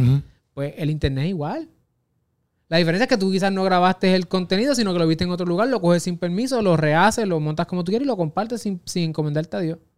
Ni a, ni a la persona. Entonces, esas cosas hay que tener cuidado, porque Yo- son oportunidades de negocio, de monetización Ajá. para esa persona, para sustentar su, su, su- su misión. Pero esto lo hace mucha gente. Y está mal. Porque esto está, esto, o sea, yo, esto no hay, yo siento que es un monstruo que eso no hay quien lo pare, porque en el sentido de que, ¿sabes cuántos clipsitos de predicadores yo veo por ahí?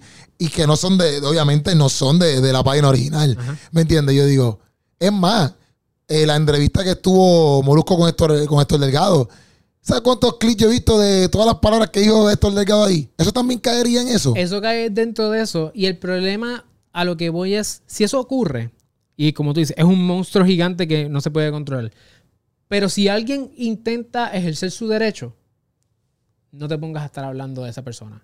O sea, que alguien comparta mi contenido, y ha pasado en Instagram. Viene gente y nos coge nuestros carruseros, nuestros contenidos y lo comparten a todo el mundo. Sin pedir permiso. Y hay unos que uno los deja, los tolera, como cerrando el círculo del principio, ¿verdad? El balón es mío, yo decido qué hacer con él. Sí, yo puedo decirme, mira, me voy de la cancha, pero Puchu, llévame la bola para casa cuando termine. Exacto. Se la dejo a Puchu porque Puchu, pues entiendo que. La administra. Ajá, ajá. Y yo no voy a decirle a Napuchu y que él haga lo que él quiera. Exacto. Y viene otro y la usa también y entonces todo el mundo está jugando con ella. Ajá. Tres horas. Y yo no digo nada. Pero llego yo a la cancha y digo, bueno, ya, ya, se acabó. Devuelvan el balón. Y viene alguien y dice, que esto no es tuyo. Eso no pasa en las canchas. Sí, sí, es sí. que este balón no es tuyo. Esto lo trajo Puchu. Ajá. Y Puchu a lo mejor no está allá. Porque Ajá. salió un momento. Entonces se vuelve un revolú. Porque de quién es esto, quién tiene derecho y quién eres tú que vienes aquí a quitarnos el balón. Pues, si tú decides, no, esto es mío y me lo voy a llevar ya, agradeceré que no lo vuelvan a utilizar. Eso se llama en derecho, ¿verdad? Tú envías una carta de cese y desista. Ajá. Por favor, deja de hacer eso. Después no la cojas con Keropi y vayas al internet a tirarle. Ah, predicadores como Keropi que lo que están por esto es por el dinero y, por el- y no por el evangelio. Y empiezan a hablar mal de ti en las Ajá. redes porque tú decidiste asumir tu postura en derecho. Ya. A lo que voy es, si lo hacemos y lo toleran, está bien, no hay problema. Nadie te está Ajá. diciendo nada. Pero si alguien se queja y te dice, no lo hagas por favor, respeten Ya. y evitemos problemas. Y, y entonces, pero esto que estamos hablando que pasa con los predicadores, pues también se ve como que, por ejemplo, yo, a veces yo voy a iglesias y ellos no me dicen nada acerca de que, mira, vamos a grabar el culto. Y de momento, tú, ajá, te grabaron o, o, o qué sé yo, se tiraron un live y tú como que, espérate, ¿qué pasó aquí? Y te enteraste porque te tallaron en, en una página. Hay muchas iglesias que te lo dicen, como que dicen, mira, vamos a grabar esto, está bien. Hay iglesias que yo he ido, por ejemplo, que yo sé que me están, me invitaron por un stand-up comedy y yo le digo, no lo graben. Yo digo, no lo graben porque es un contenido que yo no lo, ni yo mismo lo he grabado, ¿sabes? Para tirar las redes sociales. No lo grabé porque ese contenido yo lo puedo usar yo acá. Y se los digo, si es que un stand-up comedy específico o si va a ser algo específico que yo estoy bien claro que no quiero que me graben. Pero hay iglesias que, pum, prenden las cámaras y se fueron y no te dicen nada. O sea, ellos tam- eso también puede estar mal. Puede estar mal, sí, porque están... Tú no puedes estar grabando a la gente. Pero me- aunque yo no lo diga, me refiero, aunque, Aunque yo me entere después, por ejemplo, yo y tú puedo puedes decirle, pedir que lo, que lo quiten. Por favor, lo quiten porque tú, has- tú accediste al lugar. Obviamente se crea la parte incómoda de la discusión, Ajá. de que explicarle, orientar, educar. Mira, esto no se supone la ley de... Pero tú citas una ley y ya la gente se pone arisca. ok. Entonces, lo mejor es siempre tener las cuentas claras. Estamos de lo óptimo. Sí, sí, Siempre van a pasar cosas y después hay que resolver. sí, sí. Pero lo óptimo es decir, como por ejemplo, yo el jueves voy para un evento, este, una competencia empresarial, y nos dijeron desde ya, no pueden grabar absolutamente nada. Ok. Ni story, nada. Esto es confidencial, tú entras y sales. Ya. Ok, pues ya sabemos. Si, si como quiera no hubiese la instrucción y yo grabo y alguien dice, mira, no tienes que removerlo porque ese soy yo el que aparece ahí, yo tengo que respetarlo y removerlo. Sí, Y obligado. en la iglesia es igual. Obligado. No hay ninguna diferencia. La iglesia es como si estuvieses en, en un concierto o en donde sea. Sí, que me, que me, que me ha pasado con los, ¿sabes? No me ha pasado con los videoraciones, pero yo le he escrito a, los, a la gente que le hago videoraciones. A veces que, por ejemplo, pasa que nosotros empezamos a vacilar un montón y yo le escribo, mira, si tú quieres que yo lo baje, yo lo puedo bajar. ¿Me entiendes? Yo tengo problema con eso porque exacto tú eres... Porque yo me pongo, si fuera, no estoy, yo estoy ahora, estamos hablando aquí más legal, pero yo también me pongo a verlo como dijimos ahorita, como si fuera yo. O sea, si alguien hace algo mío y a mí no me gusta y yo te pido que lo baje, pues yo espero que tú lo bajes, ¿me entiendes? Porque, hello, yo no daría lo mismo a ti. Y yo, yo tengo vibraciones que, gracias a Dios, te suelo y nunca me han pedido que baje ninguno. Pero sí, yo he dicho como que, caramba, nos fuimos muy a fuego en el relajo, o qué sé yo. Para mí es simple, pero quizás en, en este, ¿sabes? en el mundo cristiano no, es lo normal. Este, entonces, pues así digo, mira, me dice si lo bajo o no, y tú me tiras. Y- Pero usualmente, pues no pasa eso, ¿verdad? No pasa eso. Entonces, dámela aquí que no se nos quede nada. Este, hablamos de los sellos, el peligro legal, el peligro de los acuerdos de boca lo hemos hablado ya, que, o sea, que no hagan ningún tipo de acuerdo de boca. Este, pero yo entiendo que ahí estamos chilling. Yo, yo en sí sé que mucha gente que, que, que quiere empezar a producir, de, me imagino que a lo mejor muchos chamaquitos que ven esto, este, que están haciendo música, ¿me entiendes? Van a querer a empezar a producir. Como que, ¿cuál sería entonces? Le hablado, pero ¿cuál sería como que si tú quieres empezar, deberías rápido asesorarte, aunque ya estés haciendo música, pero deberías entonces ir asesorándote con personas que saben o deberías meterle chambón por ahí para haciendo música? Porque, por ejemplo, tú puedes hacer música, pero la subiste a SoundCloud o la subiste a YouTube porque quieres empezar, como estamos diciendo, no tienes nada, quieres que la gente te vea. Pero yo pienso que también desde ya ese principio deberías tener algunos principios, ¿ves? Por si acaso a lo mejor pensaste que a lo mejor esa canción, eh, quizás, ah, como estoy empezando, pues dame subir esa canción. Pero puede ser que esa canción fue un palo, la gasolina. ¿Me entiendes? Entonces, tú como principiante, ¿cómo, qué, cómo, cómo se puede asesorar esa persona? ¿Qué, qué ser como que las primeras herramientas que uno debe tener, aunque a lo mejor tú no tengas discografía, aunque a lo mejor tú no tengas, aunque tú no sepas ningún conocimiento, tú decís, mira, estas cosas deberías hacerlas, aunque empieces desde cero, esto sí tú deberías de, de tenerlo. Pues mira, aunque tú estés empezando a nivel de, de hobby, como Ajá. estamos hablando, tú quieres subir tus cosas, Ajá. tú quieres asegurarte que si hay la oportunidad de hacer dinerito, que te llegue. Porque después de todo, lo, lo creativo no te va a llegar regalías, aunque tú hagas todo súper bien, no te va a llegar hasta 9, 12 meses después. Porque este proceso toma tiempo. Y tú quieres asegurarte de que ese dinero, si entra algo, que te llegue de todos los países del mundo que se pueda. Porque tú no sabes dónde, si te pegaste en Colombia Sí, obligado. y estás en PR, ¿qué vas a hacer, verdad? Pues lo que yo entiendo que lo primero que todo el mundo debe saber es, primero conocer cuáles son esos derechos. No tienes que ir a un abogado para esto. De hecho, por eso es que nosotros tenemos la plataforma de CID. Nosotros queremos ayudar a la gente eh, a que puedan entender esto sin necesidad de pagar cientos o miles de dólares en abogados. Tú Ya. entiendes el concepto de que si es tuyo, es tuyo y tú puedes evitar que cual- cualquier persona lo utilice sin tu permiso. Ese es el primer concepto, el copyright. Aprende un poquito de eso. Y lo otro es registra tu música en los lugares correctos. Si tú quieres hacer, eh, si tú quieres subir tu música a SoundCloud o a YouTube, mira, ¿por qué no mejor la subes directamente a Spotify? Ok. De una vez, empiezas a crear tu perfil. No tienes que ser súper pro- profesional ni tirarte fotos profesionales. Tú puedes buscar una distribuidora. Busca esa palabra. En primer lugar es buscar una distribuidora. En esa distribuidora hay un montón. Y no voy a mencionar nombres porque nosotros vamos a lanzar la nuestra pronto, así que no quiero estar dándole promo a otra gente. O sea, que pendiente. Así que pendiente. Pendiente. Tú, tú, que tú subes una distribuidora y ahí tú vas a subir tu canción para que llegue a Spotify, a Apple, para que llegue a todos los lugares que se puedan. Y ahí tú vas a empezar a tener tu música y puedes compartirle a la gente para que la escuche, ¿verdad? Aunque es un demo. El otro lugar que tú quieres buscar es, si tú eres también el compositor de todo, tú quieres asegurarte de que todas esas regalías del publishing tú las tengas. Ajá. Así que, porque hay más dinero que en Spotify, Ajá. ¿verdad? Imagínate, por cada stream te paga una vez al máster, pero por cada stream te pagan dos veces a la composición. Ya. Así que tú quieres tener esos chavos para que cobres tres veces. Exacto. Y ahí tú vas a buscar una administradora de publishing, una compañía que sin tú tener que crear una corporación, ni una LLC, ni nada de esas cosas que los abogados empezamos a decir, tú puedes ir a donde ellos y decirle, mira, administradora de publishing, administra mi publishing, porque yo no tengo la capacidad de administrarlo por mi cuenta porque estoy empezando. Te registras y cada vez que tú subes tu música a Spotify, tú le notificas a esta gente, mira, para que sepa, esa canción de Spotify es mía, la cliques y la añades a tu portafolio, sencillo. Ya. Todo esto nosotros lo tenemos gratis en el canal de YouTube. Ya. Y tercer lugar, a la música cuando suena en plataformas donde tú no puedes seleccionar la canción, genera un tipo de regalía especial. Por ejemplo, o sea que es diferente Spotify versus Pandora. Sí. O tú estás en la radio en el avión, pues tú escuchas la radio, pero tú no puedes seleccionar la canción. Exacto. Pues ese es otro tipo de, de- de- de dinero, de regalía. Y para eso tú vas a buscar una gente que se llaman Sound Exchange. Sound Exchange, como intercambio de sonido en inglés. También todo eso está en nuestra plataforma y ese es gratis, ese registro. Y ya tú estás, estamos hablando que por menos de 100 dólares entre todos esos registros, 100, 125, ya tú te registraste para siempre en los tres lugares que tú necesitas para recolectar todas tus regalías a nivel internacional. Y eso es una inversión de una sola vez. Ok. Era para allá. O sea, estamos hablando que si tú, cada vez, tú no sabes qué canción de esa va a ser un palo. Número Ajá. uno. Número dos.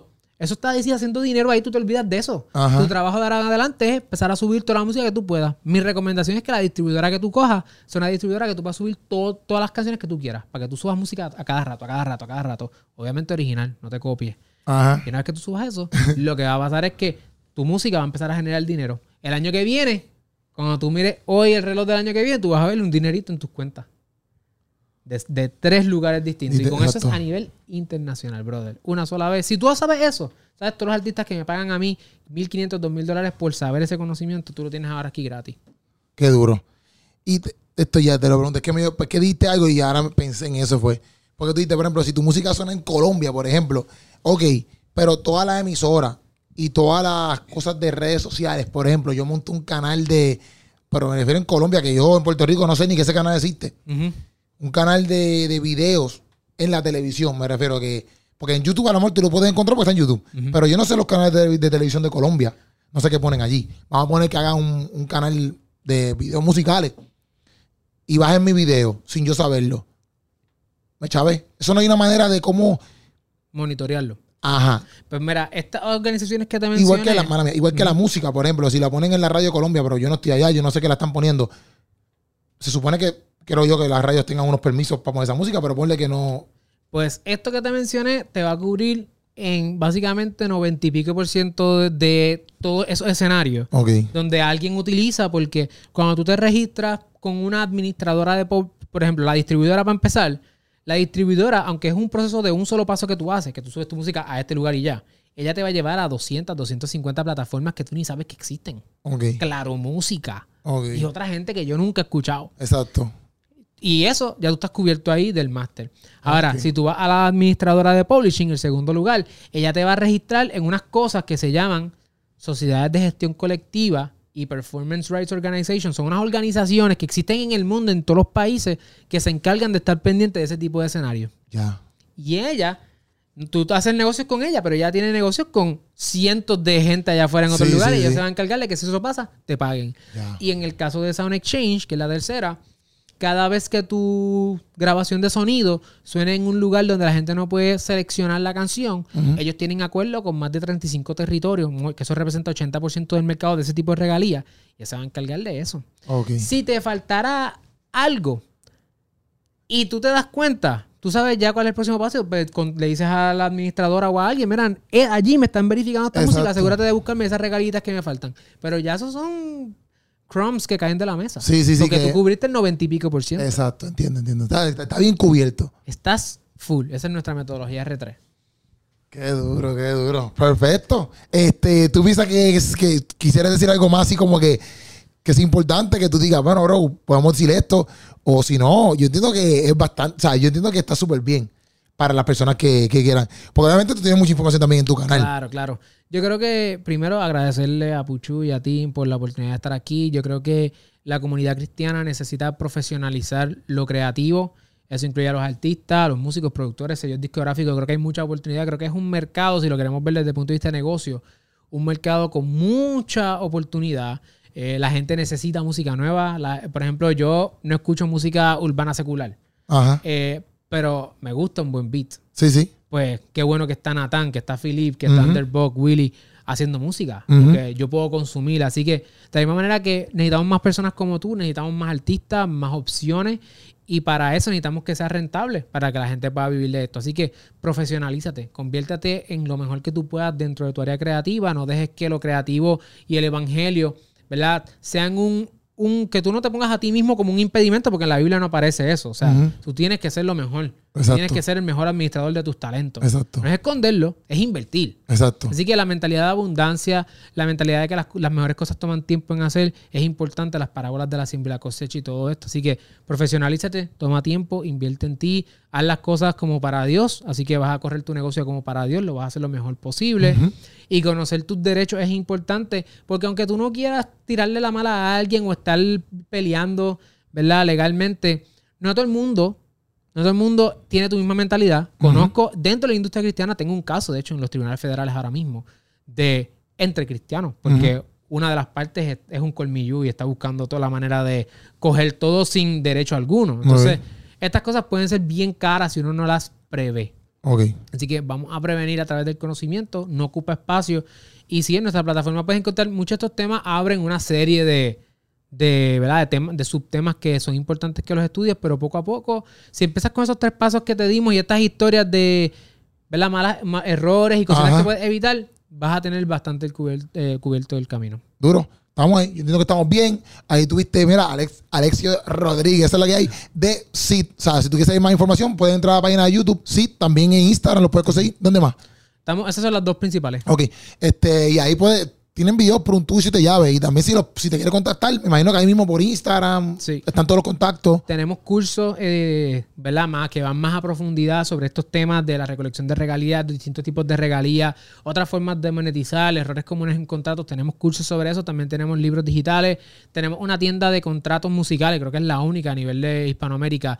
De estos contratos que hablamos, Ajá. los vendemos, las plantillas, para que ustedes lo tengan si si quieren proteger y montar sus discográficas. Y estamos a punto de lanzar nuestra la primera distribuidora digital de música desde Puerto Rico para el mundo hispanoparlante, donde queremos que todo esto sea en un solo lugar para que las personas puedan dedicarse a convertir su pasión por la música en un negocio de tiempo completo. Todo está en las plataformas. Lo más importante es que se eduquen primero con lo gratis. Sí. No gastes, chavo, hasta que tú no sepas realmente en qué estás invirtiendo. Edúcate gratis. Hay mucho material. Tenemos más de 400 videos. Y hay entrevistas también, inclusive de otros artistas. Y es parte de una comunidad que estamos sembrando la próxima generación de artistas eh, independientes. Duro. Estamos activos, mi gente. Tú viste que esto fue podcastazo. Tú sabes que le metimos. Te llevaste, mira, ahí. De verdad. Información de verdad. Y papi, tú tienes ahí, mira, para un buen rato. Alessio Rodríguez en la casa. Este fue el pocatazo con él. Y mira, ahí tienes para que te siga hidratando. Muchas vitaminas. Sale aquí hay corrillo. Se te ama, se te quiere. Y pendiente al próximo podcastazo. Nos vemos.